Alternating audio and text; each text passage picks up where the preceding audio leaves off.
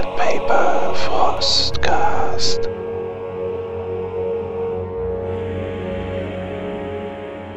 Moin Moin und damit willkommen zu einem weiteren Frostcast. Ich habe mir einen weiteren Freund geschnappt, einen weiteren Experten, und zwar den Felix Silius. Einen wunderschönen guten Tag. Hallo zusammen.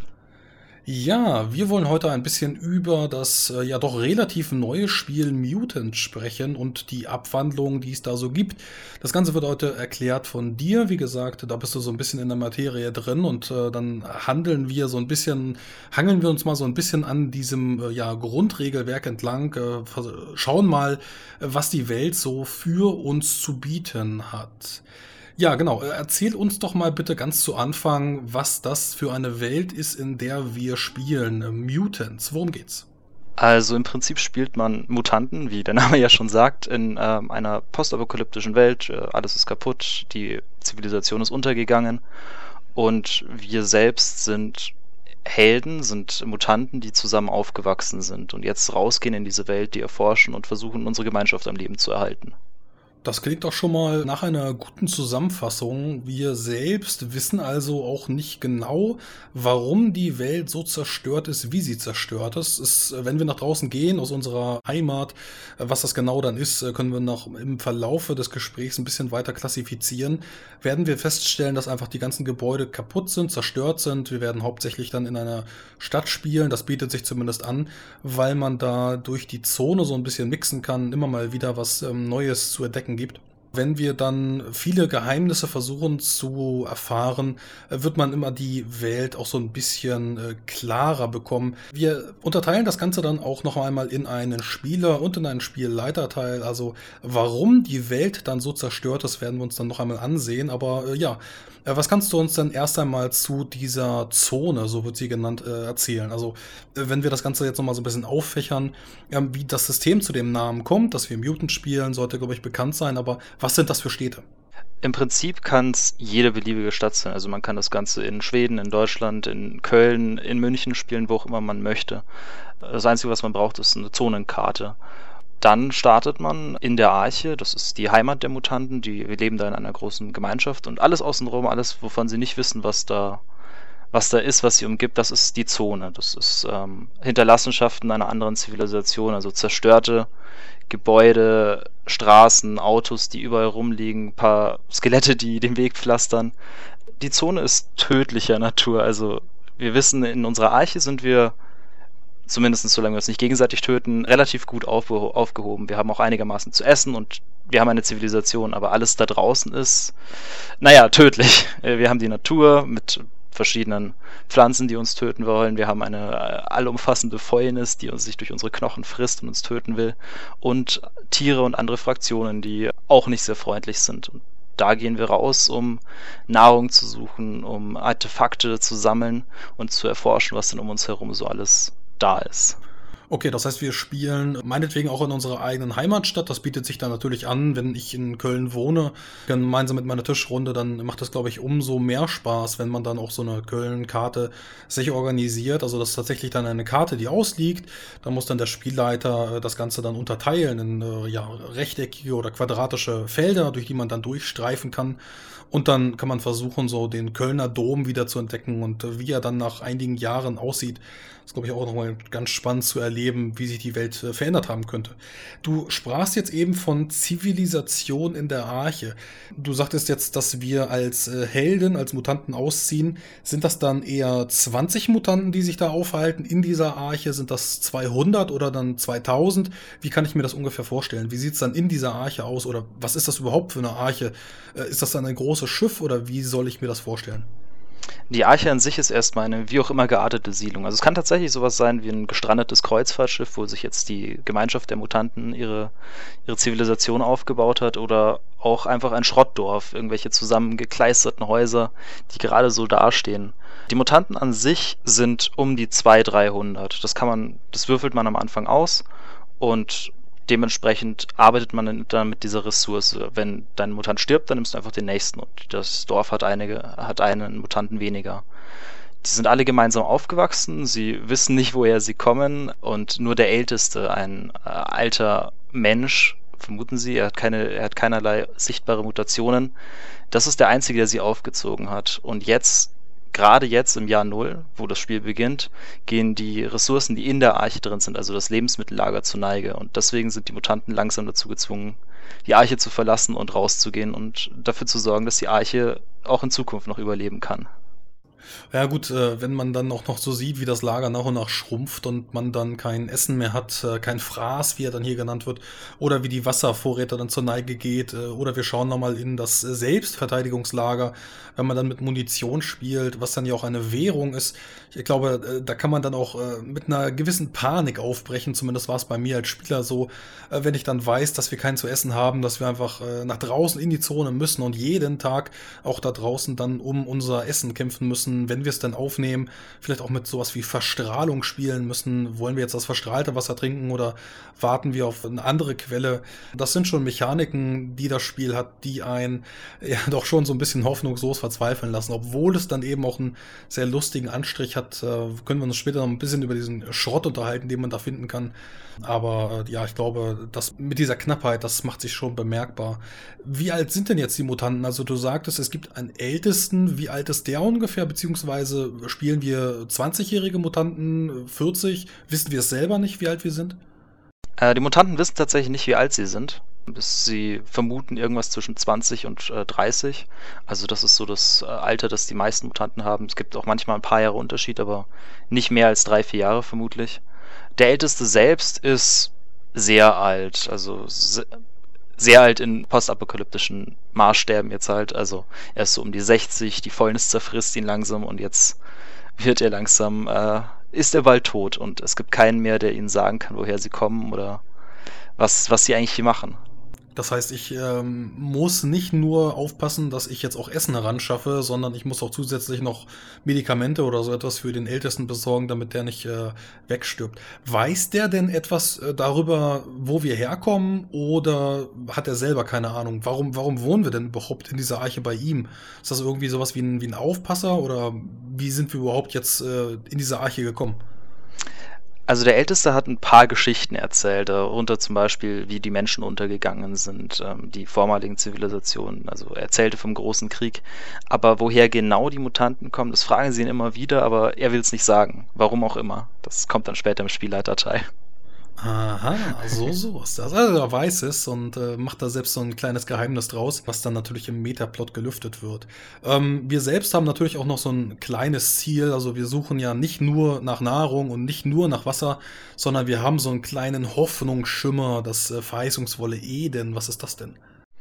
Eden ist, äh, wie in jeglicher Mythologie, eigentlich genau das, was Eden aussagt. Das Land, wo Milch und Honig fließt, wo keine Strahlung mehr ist, wo alle genug zu essen haben, wo alle friedlich miteinander leben können. Und äh, diese Geschichte geht halt immer wieder um unter den Mutanten. Keiner weiß so genau, woher sie kommt. Vielleicht hat der Älteste damit irgendwann mal angefangen. Aber das ist so das Endziel, wo alle Mutanten eigentlich hinwollen, wenn sie dann die Hoffnung haben, dass es dieses Eden auch wirklich gibt. Ja, sehr schön. Gut. Ähm, wenn ich jetzt nach draußen gehe, also du sprachst doch schon von äh, tödlicher Strahlung, von fiesen Gegnern, die man dann natürlich auch bekämpfen kann. Äh, was sind denn das für Gegner? Ähm, ist das irgendwas Besonderes oder ist das dann der ganz typische, ja, weiß ich nicht, Räuber auf der Straße? Oder wie kann ich mir das vorstellen? Mm, unterschiedlich. Es gibt einerseits die mutierten Tiere, die mutierte Fauna, die da rumläuft, zum Beispiel sowas wie den Müllfalken, ein riesiger Falke, der, naja, Menschen frisst, oder in dem Fall Mutanten, oder Bitterbiester, das sind äh, riesige Echsen, die man züchtet, die man auch, äh, wenn man, wenn man es schafft, sie zäh zu zähmen, auf denen man auch noch reiten kann. Oder zum Beispiel ein Todeswurm, der sich unter der Erde durchgräbt und einem plötzlich verschlingt. Also gerade das kommt öfter vor, während andere Fraktionen, zum Beispiel die Zonengule, das sind irgendwelche Wesen, die äh, Mutanten jagen und vermutlich auch essen, ähm, eher seltener vorkommen, aber es gibt sie. Ja, ich glaube, wenn man sich so die Gegnertypen zu äh, mal durchliest, die dann hier auch ausgewürfelt werden können, je nach Zonen, die man kommt, äh, da kann man sich teilweise was vorstellen, aber auch allein der Name reicht schon, wenn man selbst nicht weiß, was ist denn Säuregras, äh, muss man sich gar nicht vorstellen, aber es klingt schon mal cool und man will ihm gar nicht begegnen. Ja, genau. Das Säuregras zum Beispiel ist, äh, ja, Gras mit Säure, wenn man da reinläuft, fällt man um und wird vom Gras aufgefressen. Oder es gibt beispielsweise einen riesigen Baum, der eigentlich normal aussieht, relativ harmlos aussieht, aber sobald man hinkommt, versucht er einen zu fressen. Und verschiedene Pilze, die den ganzen Körper übersäen und äh, aussaugen wollen. Ja, klingt schon gemein. Also man sollte auf alle Fälle äh, jemanden an seiner Seite haben, der einen durch diese Zone führen kann. Und ich glaube, das ist auch eine ganz gute Überleitung. Wollen wir mal so ein bisschen über die einzelnen Charaktere sprechen, wenn wir uns dann einen eigenen Spielercharakter bauen? Ähm, wir wollen jetzt natürlich nicht auf Regeln eingehen, aber natürlich so ein paar Klassen vorstellen. Das sind im Grundregelwerk zumindest acht Stück an der Zahl. Möchtest du uns mal so den einen oder anderen davon nennen, der äh, ganz nützlich wäre? Also gerade wenn man raus in die Zone geht und auf Expedition geht, ist äh, der Pirscher unerlässlich. Das ist nämlich der Einzige, der, der spähen kann, was im nächsten Sektor passiert. Also die Zone in Sektoren unterteilt, das sind dann quadratische äh, Flächen auf der Karte. Und der Pirscher ist der Einzige, der, bevor man eine Zone oder einen Sektor betritt, herausfinden kann, was denn alles so da drüben ist. Also der sieht dann äh, im Vorhinein, ob da jetzt zum Beispiel der Müllfalke sitzt und nach Beute Ausschau hält oder ob vielleicht in dem Gebäude mit dem großen gelben M oben drauf ein Artefakt drin liegt, das man sich irgendwie holen könnte. Das wäre so der erste und wichtigste Charakter in jeder Expeditionsgruppe. Ja, also so ein bisschen derjenige, der dann in der städtischen Wildnis im Urbanen äh, überleben kann und ähm, da dann den anderen anzeigt, hey, hier da ist Säuregras oder hier leben Bitterbiester, da sind ein paar Velociraptoren, da sollte man vielleicht nicht hinlaufen ähm, oder eben umgehen. Welche Möglichkeit man da dann wählt, ist dann ja auch noch einmal selbst überlassen. Möchte man vielleicht auch Zeit sparen, indem man dann an der richtigen Stelle abbiegt oder sowas wie eine Abkürzung nimmt, ein U-Bahn-Netz oder sowas. Das könnte dann der äh, Pirscher alles herausfinden. Ja, ansonsten ähm, können wir, glaube ich, mal den Chronisten vorstellen. Der hat mir als äh, Spieler selbst eine, eine, ganze Menge Spaß gemacht. Den hatte ich damals gespielt. Der ist so ein bisschen das, ich sag mal, Herzstück. Der verwaltet nicht nur die Arche, sondern eben auch den äh, Zug der Mutanten. Der notiert dann, was der Pirscher gefunden hat. Äh, was kannst du uns denn zu dem Chronisten alles erzählen? Der Chronist kommt aus dem Dämmergewölbe erstmal. Das Dämmergewölbe ist ein Ort in der Arche, wo die Chronisten die Artefakte, die gefunden werden, analysieren, schauen, was, was man damit anstellen kann. Und wenn ein Chronist sich mal raus aus der Arche in die Zone wagt, dann äh, ist das auch meistens sein Ziel, Artefakte zu sammeln, um sie dem Dämmergewölbe zu geben. Aber dabei unterstützt er so gut er kann seine ähm, Mitstreiter. Er ist jetzt nicht unbedingt derjenige, der dem Velociraptoren aufs Maul gibt, aber er kann die anderen dabei unterstützen und äh, sie inspirieren. Das heißt, er stellt sich äh, davor, klopft dann auf die Schulter seiner Kameraden, hält eine inspirierende Rede und sorgt dann regeltechnisch dafür, dass es ein paar Zusatzwürfel gibt, äh, die dann den Pool so ein bisschen vergrößern. Ganz genau. Hat auf alle Fälle viel Spaß gemacht. Eine weitere Klasse wäre der Schrauber zum Beispiel. Der kann mit dem ganzen Müll, der, der im Ödland rumsitzt, Sachen bauen. Also jetzt zum Beispiel ein neues Rohrgewehr schaffen oder eine, ein Schild oder eine Rüstung für die Gruppe schaffen, mit der sie dann etwas mehr aushalten. Weil im Mutant stirbt man sehr, sehr schnell und da ist jegliche, jeglicher Schutz nötig. Was man, glaube ich, auch erwähnen könnte, wenn man über Schrauber beziehungsweise dann den Schrott spricht, äh, den man dann äh, ja im Verlaufe finden kann. Da gibt es richtig schöne Tabellen, über die wir dann später nochmal sprechen können.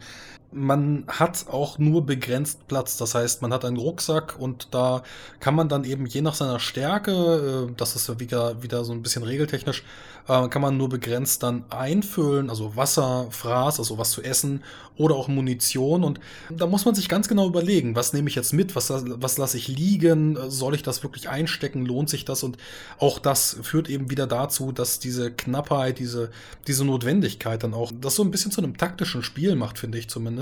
Das gibt es ja auch dann wie äh, bei anderen Zombie-Szenarien. Jetzt haben wir hier vielleicht keine Zombies, aber auf alle Fälle dann irgendwelche kannibalistischen Mutanten oder Ghule oder sowas. Es erinnert mich einfach an, sehr an ein äh, gutes Survival-Spiel mit, äh, mit einem Inventarslot und da muss, wie gesagt, auch der Schrauber dann gucken, ob er äh, ja, die Sachen mitnimmt oder liegen lässt. Ganz genau. Ja, was haben wir sonst noch an ähm, Klassen? Das sind, wie gesagt, acht Stück. Wir haben drei vorgestellt. Ich glaube, wir können die anderen nochmal kurz äh, vorstellen. Ähm, sowas wie ein Vollstrecker wäre dann einfach dann derjenige, der vorne steht und ähm, gut Schaden raushaut. Wir haben dann sowas wie einen Sklaven, der wird von anderen Mutanten auch äh, ja, unterjocht und ähm, ein bisschen degradiert, muss dann auch unter schwersten Bedingungen arbeiten, hat dann auch vielleicht eine Mutation mehr, einfach dadurch, dass er dann eben im verstrahlten Schlamm oder sowas spielt. Der ist dann auch besonders äh, konstituiert, möchte ich meinen. Oder wir haben sowas wie einen Hehler, der dann ähm, auch Sachen tauscht. Ähm, die Munition ist dann auch sowas wie Geld weil Geld an sich keinen Wert hat. Also ähm, man kann hier verschiedene Dinge dann noch anführen, auch sowas wie ein Hundetrainer, Hundeführer. Auch das wäre noch eine Möglichkeit, äh, die man dann hier ähm, ja, bespielen kann. Ähm, bezüglich Tieren, du hattest schon gesagt, ähm, man kann Bitterbiester trainieren. Jetzt hatte ich auch schon von einem Hundeführer gesprochen. Gibt es für mich eigentlich die Möglichkeit, dass ich auch ein, ein Tier spielen kann? Äh, nicht ganz, also fast ein Tier. Es gibt sogenannte Tiermenschen, die sind ähm, mit der Erweiterung Mutant Genlabor Alpha herausgekommen. Die gibt es jetzt auch im Deutschen mittlerweile. Da kann man sich dann Tiermenschen erstellen. Das kann dann sowas sein wie ein Elchmensch oder ein riesiger, intelligenter Bär, aber auch ein Kaninchen oder ein Hase wäre durchaus möglich. Kann ich das dann kombinieren mit den normalen an Mutanten oder können die sich äh, auch nicht ab oder sind das dann getrennte Welten voneinander? Ähm, die Kampagne von Genlabor Alpha spielt zuerst in einem abgetrennten Bereich, aber sobald die da raus sind, können sie zu der Arche und zu den anderen Mutanten dazustoßen. Dann sind sie in einer Welt und können gemeinsam handeln, interagieren, vielleicht auch eine gemeinsame Arche aufbauen.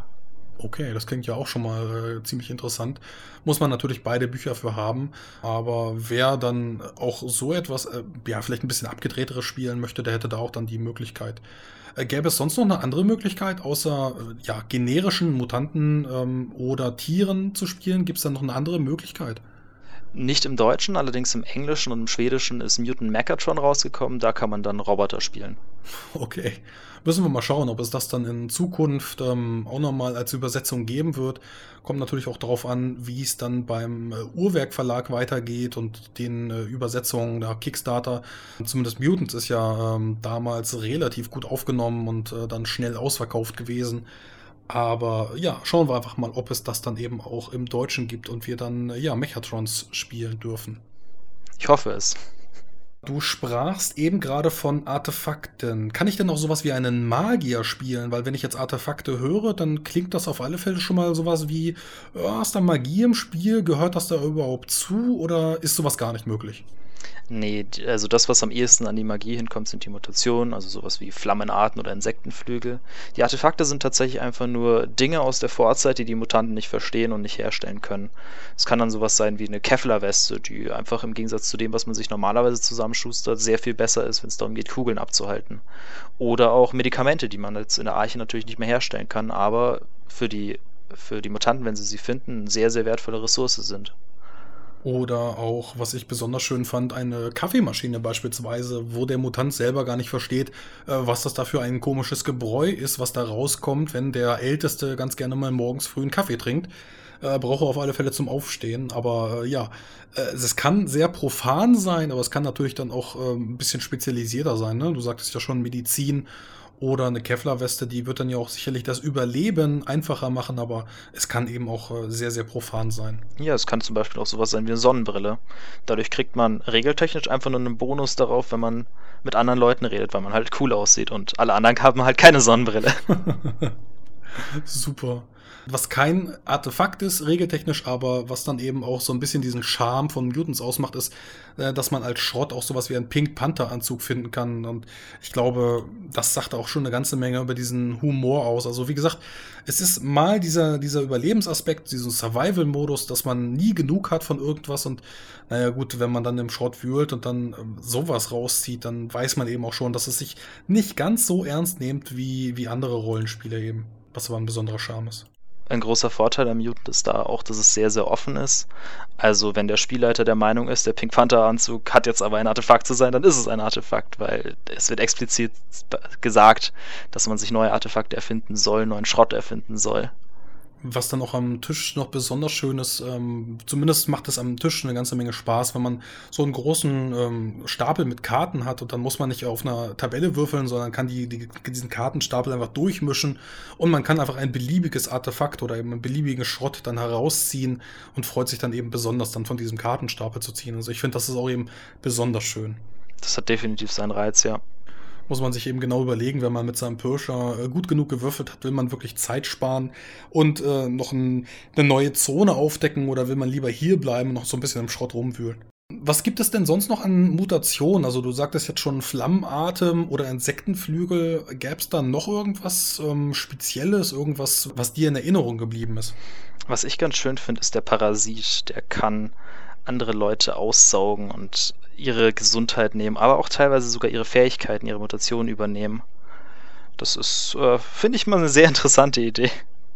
Inwiefern werde ich jetzt davon beeinflusst, wenn ich durch diese mutierte Zone hindurchstreife, vielleicht auch mal durch das Wasser hindurch warten muss an einer schwierigen Stelle oder auch jetzt giftiges Essen oder sowas zu mir nehme? Kann es sein, dass ich weiter mutiere oder bleibt das dann von vornherein so? Also wenn ich jetzt am Anfang Froschbeine ausgewürfelt habe oder dass ich äh, bioluminisiere, also so ein bisschen leuchte und glühe äh, wie so ein Glühwürmchen, bleibt es dann dabei oder kann ich mich auch weiterentwickeln? Jedes Mal, wenn man eine Mutation einsetzt, geht man ein gewisses Risiko ein, weil es kann zu einer sogenannten Fehlzündung kommen. Und wenn diese Fehlzündung besonders schief geht, entwickelt man einfach eine neue Mutation. Also kriegt dann zum Beispiel plötzlich Insektenflügel oder die Hände werden zu, dem, zu denen einer Echse. Das kann immer passieren und hat seinen gewissen Reiz, ja.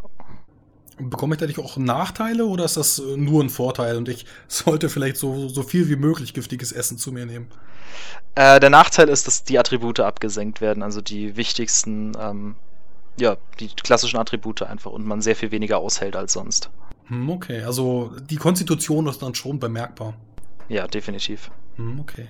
Gut, ähm, also wir haben keine Magie, wir spielen in unserer eigenen Zukunft. Irgendwann, wir wissen noch nicht genau wo, aber zumindest in einer unserer Städte, ob das jetzt Köln ist oder Hamburg, Frankfurt, München, Berlin, äh, völlig egal, irgendwo, ja, nicht nur in Deutschland, man kann natürlich auch in New York spielen oder in London. Wie sieht es denn aus mit Göttern? Hat das irgendwas zu tun? Ähm, glauben wir an Gott oder Götter? Ist Religion noch wichtig? Allgemein nicht. Also normalerweise nicht. Es gibt vielleicht immer mal wieder ein paar Fanatiker, die sich eine Religion ausdenken, um sich selbst einen besonderen hohen Status in der, innerhalb der Arche zu verpassen. Aber an sich ist die Religion sehr nebensächlich geworden gibt dann natürlich auch noch irgendwelche äh, sehr merkwürdigen Mutanten außerhalb der Arche, die dann ja nicht unbedingt feindlich gesinnt sind, aber erstmal eine andere Einstellung haben, die dann vielleicht auch sowas wie Artefakte anbeten. Also beispielsweise eine Kaffeemaschine als, als göttliche Essenz anbeten. Das kann natürlich auch sein. Ja, sowas kann immer vorkommen. Aber ansonsten keine Götter, keine Magie. Politik ist dann auch nur bedingt wichtig. Aber wir können, glaube ich, nochmal über den Ausbau der Arche spielen, denn äh, wir haben natürlich dann nicht nur Fraß für uns selbst oder Wasser für uns selbst, sondern wir können natürlich auch unsere, unsere Heimatbasis so ein bisschen ausbauen. Finde ich auch ein, ein ganz besonders schönes Element. Kannst du uns dazu ein bisschen was erzählen? Ja, die Gemeinschaft der Mutanten trifft sich alle paar Tage mal in einer großen Versammlung, wo sie miteinander reden und äh, neue Beschlüsse fassen. Und da kommen, dazu zählen auch Beschlüsse, Beschlüsse, neue Gebäude zu bauen. Das kann dann sowas sein wie einen zusätzlichen Wall um die Arche zu bauen, einen Turm, vielleicht auch einfach eine Taverne, wo sich die Mutanten gegenseitig austauschen können. Und das wird in dieser Besa Versammlung besprochen und danach kann man dann Gebäude dadurch bauen. Das dauert seine, seine gewisse Zeit. Die Spieler können das auch unterstützen mit ihren Mutanten. Aber irgendwann wird das fertig sein und dann kriegt die Arche neue Boni deswegen. Und fertiggestellte Häuser, fertiggestellte Gebäude schalten dann auch neue wieder frei. Das heißt, äh, wir entwickeln uns weiter, können vielleicht auch aus diesen 200 Mutanten äh, andere noch dazu gewinnen, wenn wir dann durch die Zone reisen und uns dann mit anderen anfreunden, kann man die natürlich auch nochmal dazu bewegen, wenn man dann richtig diplomatisch handelt, dass die dann zu einem kommen, dass man dann sich vergrößert. Auch wenn mal einer wegstirbt und man diesen Pool so ein bisschen kleiner macht, kann es dann trotzdem sein, dass man äh, sich doch nach und nach vergrößert muss man natürlich ein bisschen aufpassen. Die Mutanten, das ist übrigens auch noch ganz wichtig zu erwähnen, äh, können sich selber auch nicht fortpflanzen. Also wenn wir nicht aus dieser Arche herausgehen, dann würden wir auch so oder so irgendwann aussterben. Sollte man vielleicht auch noch dazu sagen. Ganz genau. Dementsprechend ist es auch überlebenswichtig für die Gemeinschaft, für die Arche, mit anderen Fraktionen zu handeln oder irgendwann neue Leute über sich aufzunehmen. Gibt es noch zusätzliche Regelwerke oder Regionalbände, Abenteuer oder muss ich mir jetzt als Spielleiter ganz selbst ausdenken, was in den Zonen passiert, was in den einzelnen Gebieten passiert? Das ist wie gesagt auch äh, abhängig vom Würfel. Also ich kann das jetzt im Vorfeld schon bestimmen oder mir äh, aussuchen. Oder gibt es eben auch ja so sowas wie Zusatzbände einfach? Genau, es gibt die sogenannten Companion, davon gibt es mittlerweile sechs Stück, im Deutschen allerdings nur vier. Das kann dann sowas sein wie das Versteck der Echsenmenschen, wo es halt vor allem darum geht, dass äh, Echsenmenschen sich irgendwann Versteck gebau gebaut haben und halt noch ein paar andere kleinere Fraktionen beschrieben werden. Das sind meistens fünf Szenarien, die dort drin sind oder fünf Gebäude mit einer jeweiligen Fraktion und ein paar Personen, die da drin sind und die gibt es dann halt. Ein besonderes ist unter den Zacken. Das gibt es nur im Deutschen. Das stellt tatsächlich Köln als Schauplatz vor. Das klingt auf alle Fälle cool. Gerade jetzt für diejenigen, die dann aus NRW kommen und so ein bisschen mehr mit Köln dann anfangen können, die sich da so auskennen. Im Grundregelwerk gibt es ja auch hinten noch ein paar Szenario-Vorschläge, die man dann angepasst an die eigene Arche oder das eigene Gebiet auch anpassen kann. Das sind dann so Sachen wie ein Forscher kommt vor die Arche und möchte verhandeln oder man begegnet irgendjemandem Speziellen, ähm, der dann in der Zone irgendwo auftaucht. Gibt dann auch noch ein paar feste ja, Plätze, sowas wie eine andere Arche, die man dann äh, sehen kann. Das ist, glaube ich, ein, was war das, ein abgebranntes Museum oder wie sieht die andere Arche aus? Die andere Arche ist ein Hochhaus, ein, das sich, ein Hochhauskomplex, den sich diese Arche zum, zu eigen gemacht hat und wo sie jetzt leben. Und ich glaube, wir hatten noch einen Parkplatz, äh, so, so einen Hochparkplatz, eine Tief Tiefgarage. Das hatten wir, glaube ich, auch noch dabei, wo man dann auf die Höllenfahrer trifft oder die Rostburg, also das ist dann auch so ein Schiff, ne? Wenn, äh, hattest du schon gesagt, so eine verlassene Fähre, wenn wir die selber nicht für uns benutzen wollen, können wir die für andere nehmen.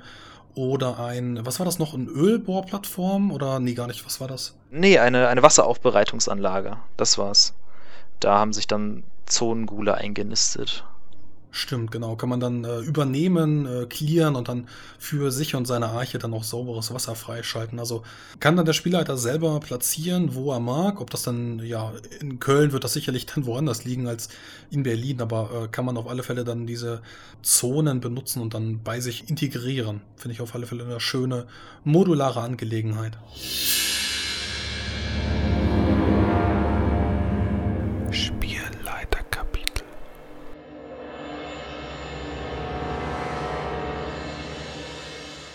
Gut, dann befinden wir uns jetzt im Spielleiterteil und können jetzt ein bisschen ja darüber sprechen, was sich eigentlich hinter diesem Metaplot verbirgt, wo der Älteste herkommt und woher die Mutanten kommen, warum sie 30 Jahre alt sind oder so ein bisschen jünger, so irgendwie in dem Dreh.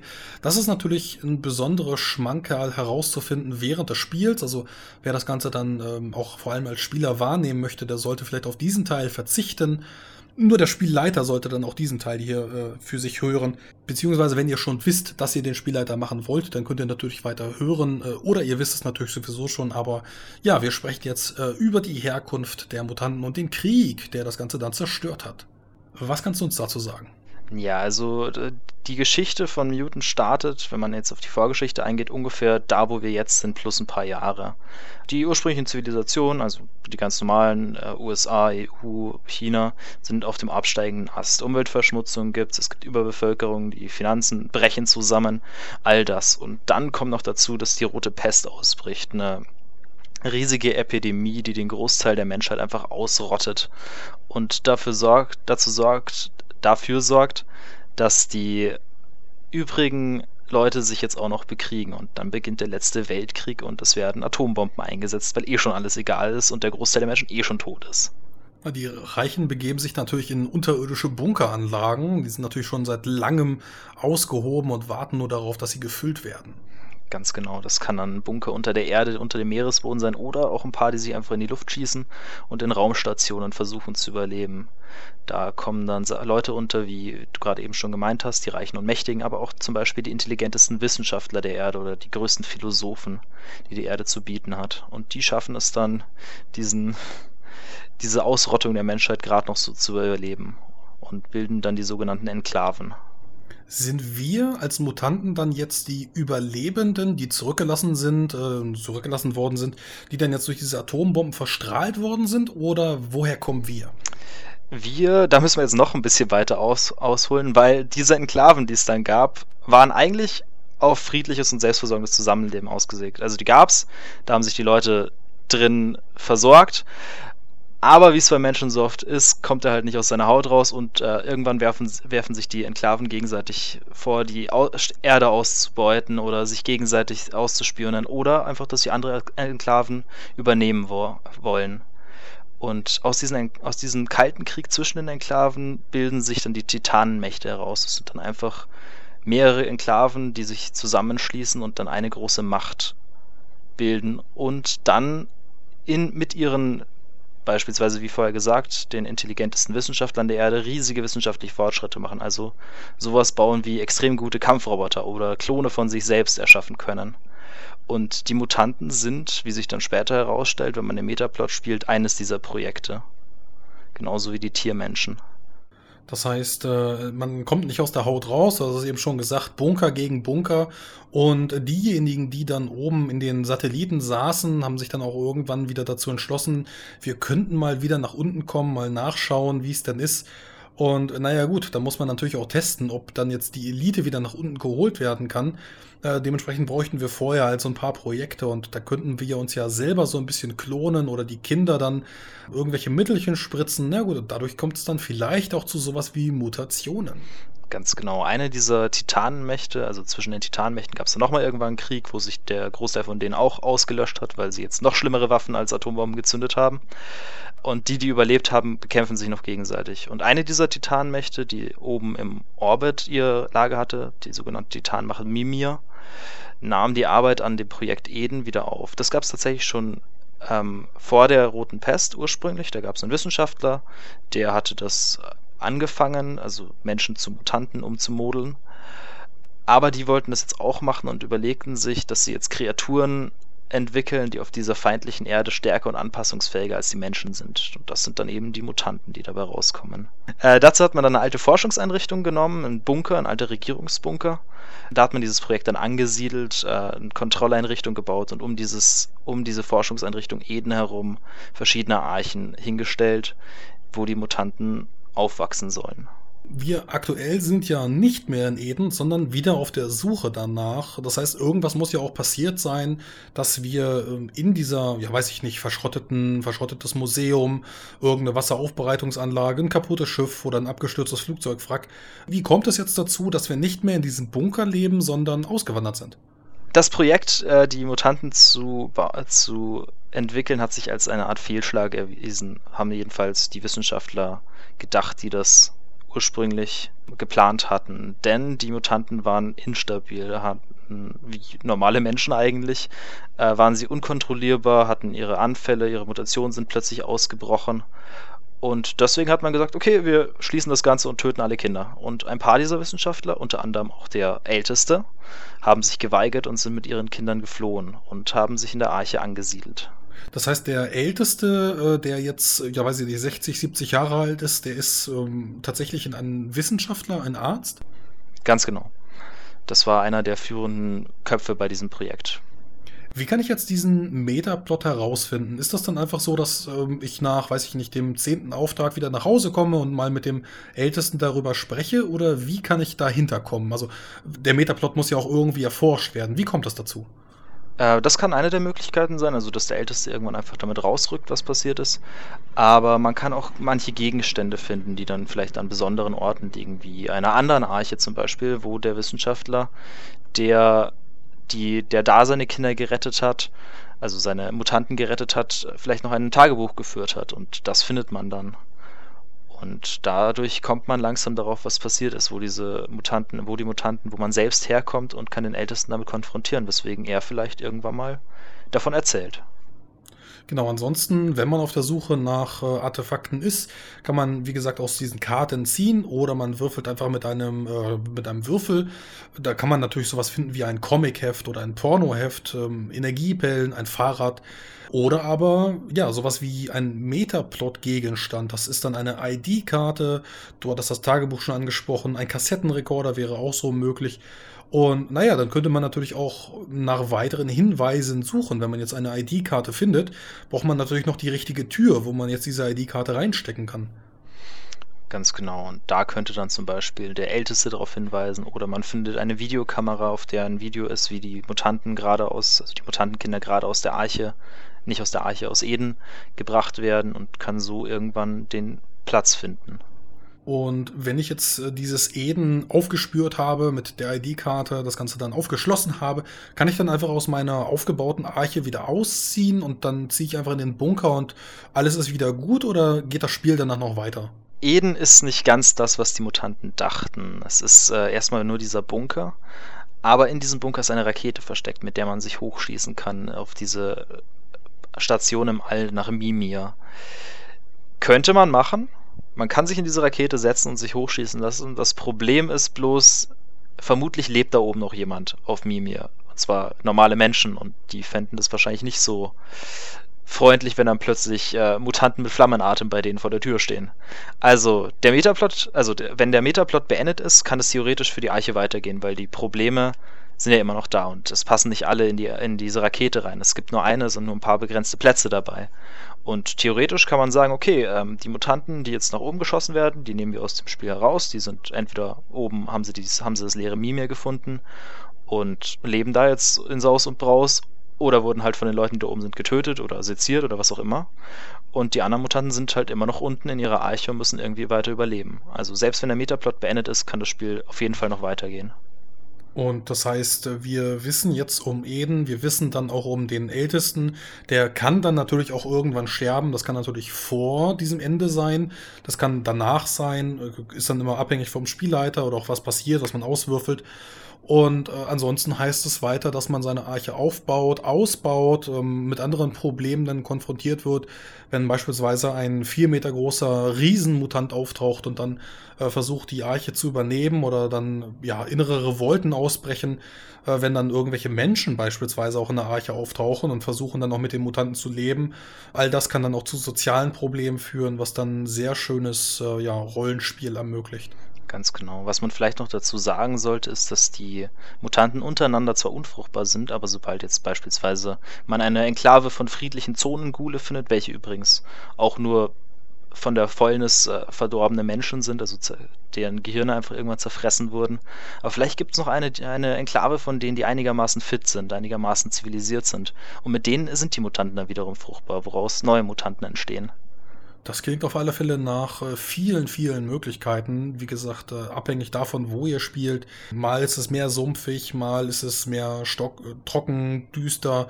Ähm, ja, vielleicht auch dschungelig, ne? wenn wir dann viele, viele Jahre keine Atombomben mehr gezündet haben und dann diese Stadt überwuchert und überwachsen wird oder wir dann auch außerhalb der, der urbanen Region spielen. Ähm, man kann die Zone weiter vergrößern, erkunden mit seinen Pirschern. Also man hat eigentlich unendlich viel zu tun, was man dann noch machen könnte. Ganz genau. Mit meiner Gruppe habe ich beispielsweise eine Karte gezeichnet, die wir bespielen. Das ist eine A0-Karte und wir haben vielleicht ein Sechzehntel oder so da bereits äh, erforscht und wir sind seit einem Dreivierteljahr dabei. Ansonsten, ähm, wenn man andere Bunkerteile findet, das erinnert vielleicht so ein bisschen auch an Fallout, könnte man mit anderen Experimenten konfrontiert werden, die so gar nichts damit zu tun haben. Im Beta-Plot selbst werden auch nochmal die Omega-Mutanten angesprochen, die dann alles besser können als man selber. Und man hat hier einfach noch äh, nach diesem Metaplot-Ende eine ganze Menge Möglichkeiten, zu der Mimir-Station selbst, also diesen Satelliten oben, ähm, können wir, wie gesagt, aktuell noch nichts erzählen. Das wird noch offen gelassen, aber auch im späteren Verlauf kann es dazu kommen, dass äh, dieser Satellit äh, weiter ausdefiniert wird. Aber zum aktuellen Zeitpunkt gibt es da noch keine Informationen. Ganz genau. Wobei man auch sagen muss, das Originalstudio, das äh, dem Mutant gehört, diesem Englischen rausbringen, die arbeiten daran. Also das ist ein aktives Projekt, das wird immer noch betrieben. Zumindest im Englischen wird auf jeden Fall noch was kommen. Sehr schön. Man muss uns auch in dem Zusammenhang das Computerspiel erwähnen, denn man kann, glaube ich, auch daran erkennen, dass das relativ erfolgreich ist. Also jetzt nicht nur an dem deutschen Kickstarter von Uhrwerk, der dann sehr erfolgreich lief und dann nachträglich wurde alles weggekauft, die ganzen Bücher.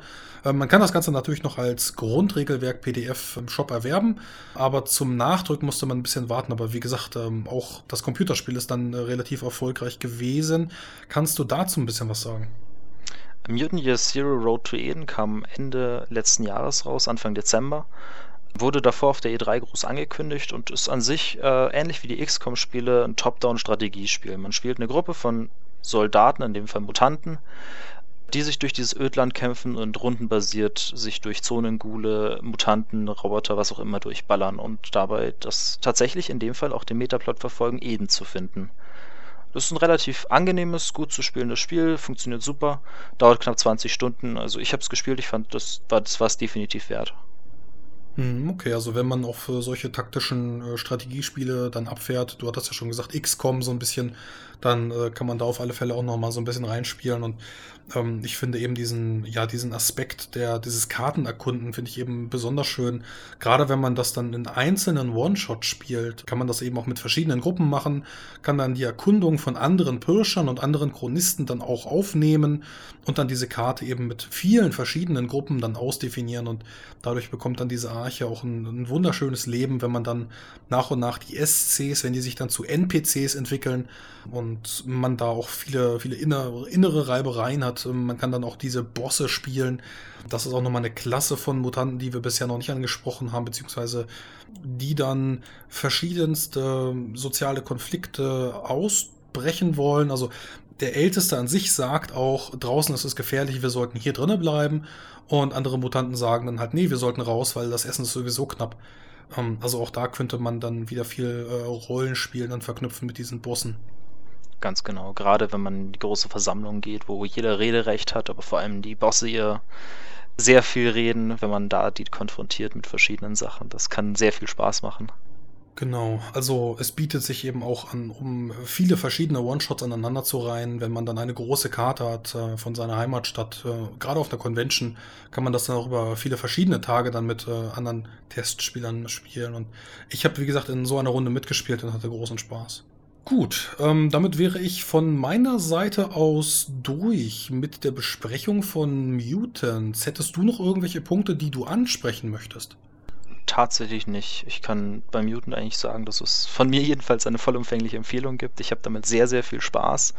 Ich leite das größtenteils und das ist wirklich sehr angenehm und sehr modular aufgebaut. Und gerade für Leute, die nicht so viel mit Rollenspiel anfangen können, ist das sehr gut, zum Einstieg, einfach weil es ein sehr simples System ist. Die Regeln sind recht, recht leicht zu verstehen. Und so kann man dann vielleicht seine Freunde so ein bisschen zum Rollenspiel anfixen. Ich glaube auch. Äh, was ich jetzt gerade noch äh, gesehen habe, ganz hinten ähm, gibt es noch die große, große Schrotttabelle.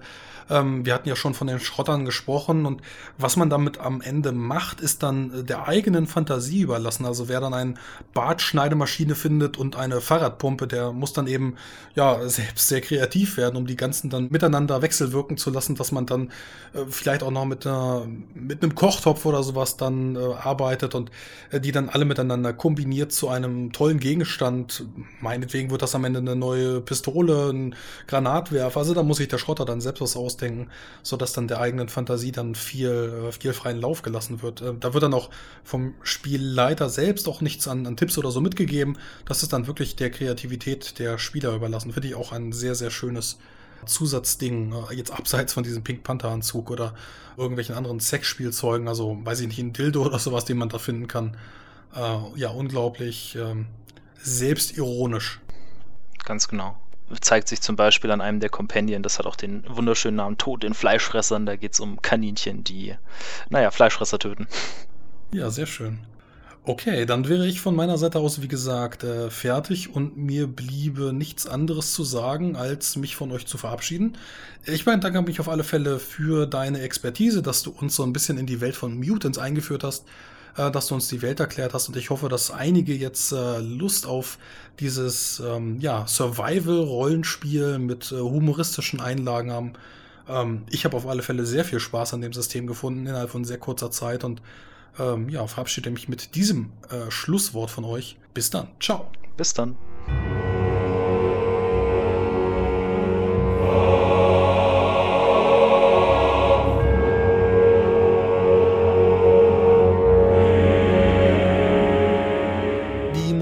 Eingang und im Abspann wurde mir wie jedes Mal zur Verfügung gestellt von Erdenstern. Mehr Informationen findet ihr unter erdenstern.com und die Musik nannte sich The White Guard, komponiert von Andreas Petersen.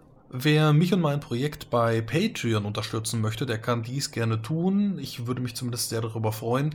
Ich bedanke mich bei all denjenigen, die sich äh, mit 5 Euro oder mehr bei mir beteiligen und dieses Projekt so möglich machen, wie es zum aktuellen Zeitpunkt eben auch aufgebaut ist.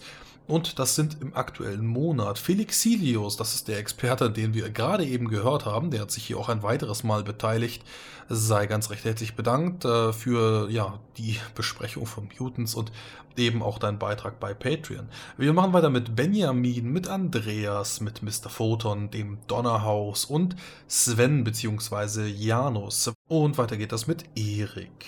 Wer mich unentgeltlich unterstützen möchte, der kann das natürlich auch tun. Hier am besten über iTunes möglich, denn dort könntet ihr mir in dem Store einfach 5 Sterne geben oder auch eine beliebige Anzahl.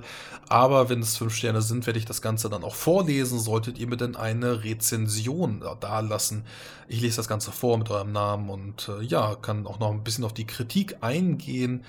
Kritik nehme ich sowieso immer gerne an, wenn ihr Verbesserungsvorschläge habt oder auch äh, neue Folgen, neue Episoden. Wenn ein besonderes äh, Setting noch einmal besprochen werden soll, dann bin ich da auch ganz offen für Vorschläge. Und wenn ihr selbst ein Experte seid, dann könnt ihr euch äh, sicherlich auch noch einmal bei mir melden, egal in welchen Foren, vielleicht über die Drachenzwinge, übers Tannenlorn oder auch bei Facebook, bei Twitter. Das funktioniert eigentlich überall. Da einfach dann immer den Frostcast suchen, solltet ihr mich finden und dann kann ich dort auf euch eingehen. Ja, damit bedanke ich mich für die Aufmerksamkeit und wir sehen uns beim nächsten Mal wieder. Bis dann, ciao.